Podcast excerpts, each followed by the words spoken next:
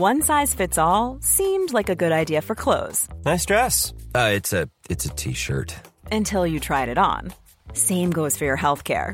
That's why United Healthcare offers a variety of flexible, budget friendly coverage for medical, vision, dental, and more. So, whether you're between jobs, coming off a parent's plan, or even missed open enrollment, you can find the plan that fits you best. Find out more about United Healthcare coverage at uh1.com. That's uh1.com. Vous écoutez Crime Story, l'affaire du faux taxi, deuxième et dernier épisode. Dans la nuit du vendredi 18 au samedi 19 avril 2008, Susanna, une étudiante suédoise de 19 ans, monte dans un taxi à la sortie d'une boîte de nuit. Le lendemain, son corps est découvert dans l'Oise, en bordure d'un bois. Grâce au témoignage d'un chauffeur de taxi, les enquêteurs recherchent un monospace blanc. La brigade criminelle de Paris remonte six jours plus tard jusqu'à un suspect de 51 ans. Dans son monospace Ford Galaxy, on retrouve un sac contenant une arme à feu, des cartouches. Et sur ce sac, une inscription au marqueur rouge, Susanna 377. Bruno Chollet est interpellé le dimanche 27 avril et placé en détention provisoire le mardi 29. Damien, vous réalisez que ce nom Bruno Chollet vous dit quelque chose alors c'est assez incroyable parce qu'effectivement quand on va apprendre l'identité et découvrir Bruno Chollet et puis quand on va découvrir sa photo, ça va faire tilt parce que euh, cet homme, quelques années auparavant, il s'était présenté dans une agence du Parisien, à l'époque où moi je travaillais, à l'agence de Sergi Pontoise, et il avait demandé à parler à un journaliste, à un confrère qui l'avait reçu, et on avait été frappé parce qu'en fait il sortait de prison à l'époque, il nous avait raconté un tout petit peu son parcours euh, carcéral, il voulait écrire un livre sur sa vie, ça ne nous a pas plus surpris que ça. En revanche, euh, c'est mon collègue qui l'a un peu pris en charge pour discuter avec lui. Il y a eu plusieurs rendez-vous, il est, revenu plusieurs fois à l'agence. Et une fois, ils se sont même donné rendez-vous à l'extérieur de l'agence. Et ce qui avait euh, frappé mon collègue à l'époque, c'est que euh, il était venu le chercher en voiture. Et il m'avait dit, c'est bizarre, quand il conduit sa voiture, il porte des gants, il met des gants pour conduire sa voiture. Et on en avait un peu plaisanté parce qu'on disait, c'est quand même bizarre ce type qui sort de prison puis qui met des gants pour conduire.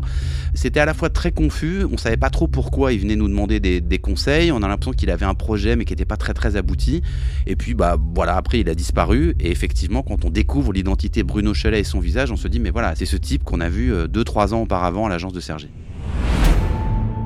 En fouillant le passé du faux chauffeur de taxi, les enquêteurs de la crime découvrent qu'ils ont affaire à un homme déjà connu de leur service. Dans les années 1980, Bruno Chollet a été condamné à plusieurs reprises, et notamment pour viol. Une fois à 6 ans de prison et une autre fois à 18 ans. Cela explique d'ailleurs son comportement face aux policiers, parce que Bruno Chollet connaît bien le principe de la garde à vue. S'il revendique être un ancien braqueur, il essaye par contre de dissimuler qu'il a aussi été condamné pour viol. Dès 1989, les psychiatres qui l'examinent avant un procès pour viol concluent dans le réquisitoire définitif à une personnalité psychopathique et impulsive, tout particulièrement dans le domaine du viol. Malgré ces condamnations, les enquêteurs ne disposaient pas dans leur fichier de l'ADN de Bruno Chollet.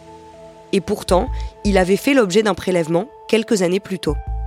Trois ans avant le meurtre de Susanna, en 2005, Bruno Chollet, qui est sorti de prison après avoir purgé ses peines pour viol, est interpellé une nouvelle fois. C'est le mardi 28 juin 2005. Il est arrêté dans les Hautes-Pyrénées, à Tournai, et on le soupçonne d'être l'auteur d'un braquage commis le 8 mai 2000 dans une épicerie des Yvelines au Chénet. La police judiciaire de Versailles le soumet alors à un test ADN. Au mois de décembre 2005, l'échantillon part pour la région Rhône-Alpes à Écully, dans un centre où sont conservées toutes ces données. Données destinées à d'éventuelles comparaisons avec des affaires passées ou à venir. Mais le centre d'Écully, au lieu de consigner et de stocker ce prélèvement, le renvoie à la police judiciaire parce que le dossier est incomplet. Ensuite, dans les années qui suivent, personne ne sait ce que devient cet ADN. Ni à Écully, ni à Versailles. Résultat, en 2008, le multirécidiviste Bruno Chollet ne fait pas partie des 700 000 profils qui figurent dans le FNAEG.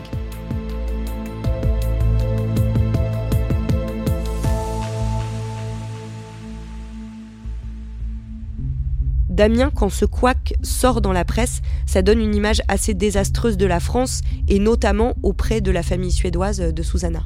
Bah oui, clairement, parce que on se rend compte qu'avec les outils dont on dispose aujourd'hui et dont on disposait déjà en 2008, malgré tout ça, euh, bah, il y a encore des, trous dans la raquette. Et là, c'est un trou. Euh, on peut presque parler d'erreur humaine, c'est-à-dire que là c'est un échange, euh, on s'envoie l'ADN, ah bah tiens finalement il manque un truc, je te le renvoie, et en fait cet ADN il se perd, on ne sait pas trop où, dans les limbes euh, des dossiers ou de l'administration de la police, et en tout cas il n'est pas là où il devrait être, c'est-à-dire dans le fichier, et effectivement Bruno Cholet il aurait pu, euh, même longtemps encore, échapper à quoi que ce soit, puisque bah, son ADN il était on ne sait pas où, mais en tout cas pas là où il devait être. À la lumière du meurtre de Susanna, on rouvre plusieurs dossiers? Oui, parce que le mode opératoire qui a consisté à venir enlever en quelque sorte euh, Susanna à la sortie d'une boîte et de l'emmener après euh, euh, dans une forêt pour lui donner la mort, forcément les, policiers vont essayer de regarder si dans les mois qui ont précédé, dans les semaines qui ont précédé, il n'y a pas eu d'autres histoires. Et effectivement, il y a des choses qui remontent, notamment d'ailleurs d'une autre jeune suédoise, une jeune étudiante suédoise. Alors, elle n'a pas été tuée, mais elle a connu une mésaventures extrêmement similaires. Elle a été ramassée par un taxi clandestin comme ça à la sortie d'une boîte de nuit et elle a été agressée sexuellement ensuite par le chauffeur. Donc effectivement, les policiers, ils ont la conviction que ce Bruno Cholet, il n'en est peut-être pas à sa première affaire et que la, le sang-froid dont il fait preuve dans l'enlèvement et l'assassinat de Susanna Zetterberg, il peut avoir été utilisé déjà précédemment. Avant d'être jugé pour le meurtre de Susanna, Bruno Chollet comparé pour exercice illégal d'activité de taxi.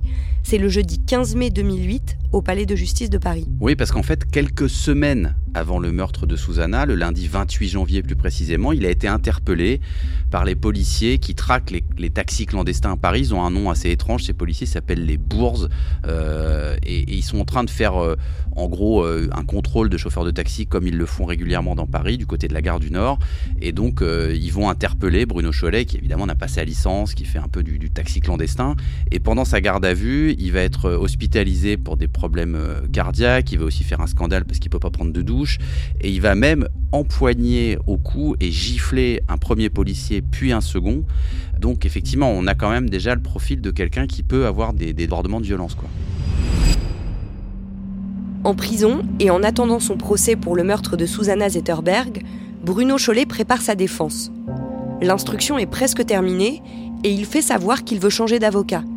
Il souhaite être défendu par quelqu'un qui aura un œil neuf sur le dossier il fait appel à maître Aurélie Cerceau, avocate au barreau de Paris et de Montréal. Elle accepte de venir le rencontrer dans l'Essonne, à la prison de Fleury-Mérogis, où il est incarcéré, dans un quartier fermé. Quand il pousse la porte du parloir où Aurélie Cerceau s'est installée, Bruno Chollet tire derrière lui deux énormes valises. Il a rassemblé à l'intérieur toutes les pièces de son dossier. L'avocate raconte qu'elle n'a jamais vu un accusé ayant autant travaillé sur son propre cas. Tout est trié, numéroté, accompagné de post-it reprenant un code couleur bien précis. Bruno Chollet a relevé tous les détails qui pourraient jouer en sa faveur et compte bien s'en servir. Maître Aurélie Cerceau est un peu déstabilisé. D'un côté, le dossier est plein d'éléments accablants, du sac portant la mention Susanna 377 retrouvée dans le monospace aux images de vidéosurveillance sur lesquelles il apparaît, tout semble aller vers Bruno Chollet. De l'autre, il continue à nier les faits et soutient formellement qu'il n'est pour rien dans cette affaire. Il parle même d'un complot policier. Selon lui, les enquêteurs auraient eux-mêmes déposé son ADN sur l'arme du crime. Aurélie Cerceau accepte de le défendre. Le mardi 4 septembre 2012, le procès de Bruno Chollet s'ouvre devant les assises de Paris. Il a désormais 55 ans. L'ouverture du procès de Bruno Cholet, ce chauffeur de taxi clandestin accusé du meurtre d'une jeune étudiante suédoise, c'était en 2008 à Paris. La famille de la victime était présente dans la salle d'audience dans une atmosphère pesante. Mains et ventre appuyés sur le rebord du box, col de chemise déboutonné, l'homme à la silhouette corpulente revient sur son enfance d'une voix éraillée. Il est à l'aise. J'ai toujours été placé. J'ai quitté le placement pour le milieu carcéral, explique-t-il d'emblée. Né d'une mère qui ne s'est pas occupée de lui et d'un père qu'il n'a jamais connu, Bruno Chollet est très vite placé dans un institut médico-pédagogique de l'Oise, à Senlis. Puis son parcours criminel commence. Avec 11 condamnations, dont deux aux assises donc pour viol, pour viol aggravé et enlèvement de mineurs, Bruno Chollet traîne un lourd passé. Mais il reste sur ses positions. Le meurtre de Susanna, ce n'est pas lui. Damien, malgré ce que dit Bruno Chollet, du côté du parquet, on pense quand même qu'il est bel et bien responsable. On parle souvent de faisceau d'indices, mais là, il y, a plus qu'un faisceau d'indices. Il y a la personnalité, il y a le passé de Bruno Scholl, et ça c'est une chose, on n'est pas forcément toujours comptable de, ce qu'on a fait avant. Mais là, factuellement, sur la disparition et le, meurtre de, Susanna Zetterberg, il y a euh, la description de sa voiture, il y a ce qu'on retrouve dans sa voiture, hein, euh, il y a l'arme qu'il déterre, il y a cette fameuse inscription, la Susanna 377 sur un sac. Enfin, tout ramène quand même à Bruno Cholet, y compris d'ailleurs sur la scène de crime. Les, policiers l'ont expliqué ensuite, c'est-à-dire que cette espèce de surabondance de choses, c'est-à-dire on lui lit les mains dans le dos, on lui met quatre balles dans la tête alors qu'elle est déjà morte, il y a, tout ce côté euh, acharnement et un peu maniaquerie aussi du personnage qui, ressort. Le vendredi 14 septembre 2012, il est condamné à la réclusion criminelle à perpétuité, assorti d'une peine de sûreté de 22 ans. Oui, alors il va faire appel, euh, et c'est la cour d'appel de Seine-et-Marne à Melun euh, qui va le juger à partir du mardi 13 mai 2014. Et à ce procès-là, il y a un nouveau témoignage qui lui aussi est accablant. C'est une, jeune femme qui s'appelle Elena Pérez euh, qui va venir témoigner. Elle, explique qu'elle a été prise en charge en février 2008, un peu par inadvertance, par ce faux taxi, c'est-à-dire que voilà, euh, il y a un véhicule qui s'arrête, elle monte dedans et elle explique qu'au moment où elle, se met dans ce taxi, bah, dans ce qu'elle croit être un taxi en tout cas, le chauffeur verrouille les portes Là, elle s'inquiète un petit peu. Elle se rend compte qu'il n'y a pas le, traditionnel compteur euh, kilométrique qu'il y a dans tous les taxis. Donc, elle se dit que peut-être euh, elle n'est pas montée dans, le bon véhicule. Elle voit aussi cet homme qui euh, porte des gants noirs pour conduire. Enfin, tout ça, c'est quand même un certain nombre d'éléments euh, inquiétants. Et qu'en plus, il est en possession de ce qui ressemble à un pic à glace. Euh, alors elle explique qu'elle va être relâchée, elle, quitte ce véhicule totalement effrayé à Vincennes, alors qu'elle vient de faire quasiment le tour de Paris euh, dans l'effroi le plus total en se demandant ce qui allait lui arriver. Et, comment lui il réagit quand elle livre son témoignage? Il nie pas tout, mais il dit euh, qu'en fait, euh, le fameux pic à glace qu'elle dit avoir vu dans le, véhicule euh, à proximité de Cholet, il dira Mais non, mais c'est pas un pic à glace, elle a confondu avec mon petit stylet informatique que j'utilise sur mon écran GPS. Donc il essaie de minimiser, il ne dit pas qu'il l'a pas prise en charge à ce moment-là, mais en tout cas, il minimise le côté inquiétant de cette course. Ça va donner encore une ombre supplémentaire sur le personnage. Et le jeudi 22 mai 2014, il est condamné à la même peine qu'en première instance. Bruno Chollet n'a depuis jamais reconnu sa culpabilité. Le vendredi 25 juin 2021, il meurt à 64 ans, dans le Rhône, à l'hôpital de Pierre-Bénite, dans une unité spécialisée dans l'accueil de prisonniers, après avoir passé plus de la moitié de sa vie en prison.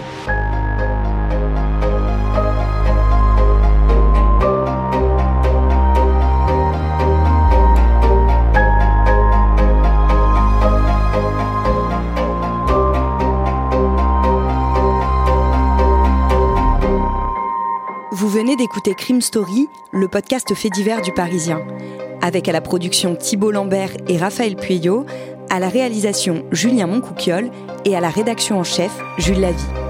Si vous avez aimé cet épisode, vous pouvez nous le dire avec de petites étoiles ou en nous laissant des commentaires. Vous pouvez également vous rendre sur notre site si vous voulez connaître les références qui nous ont permis d'écrire cet épisode. Crime Story est un podcast raconté avec Damien Delseny et à retrouver chaque samedi sur leparisien.fr et sur toutes les plateformes d'écoute.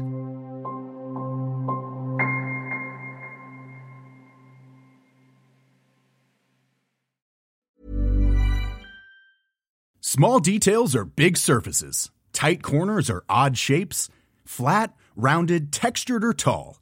Whatever your next project, there's a spray paint pattern that's just right. Because Rust new Custom Spray 5 and 1 gives you control with five different spray patterns. So you can tackle nooks, crannies, edges, and curves without worrying about drips, runs, uneven coverage, or anything else. Custom Spray 5 and 1. Only from Rust Even when we're on a budget, we still deserve nice things. Quince is a place to scoop up stunning high end goods for 50 to 80% less than similar brands. They have buttery soft cashmere sweaters starting at $50, luxurious Italian leather bags, and so much more. Plus, Quince only works with factories that use safe, ethical, and responsible manufacturing. Get the high-end goods you'll love without the high price tag with Quince. Go to quince.com slash style for free shipping and 365-day returns.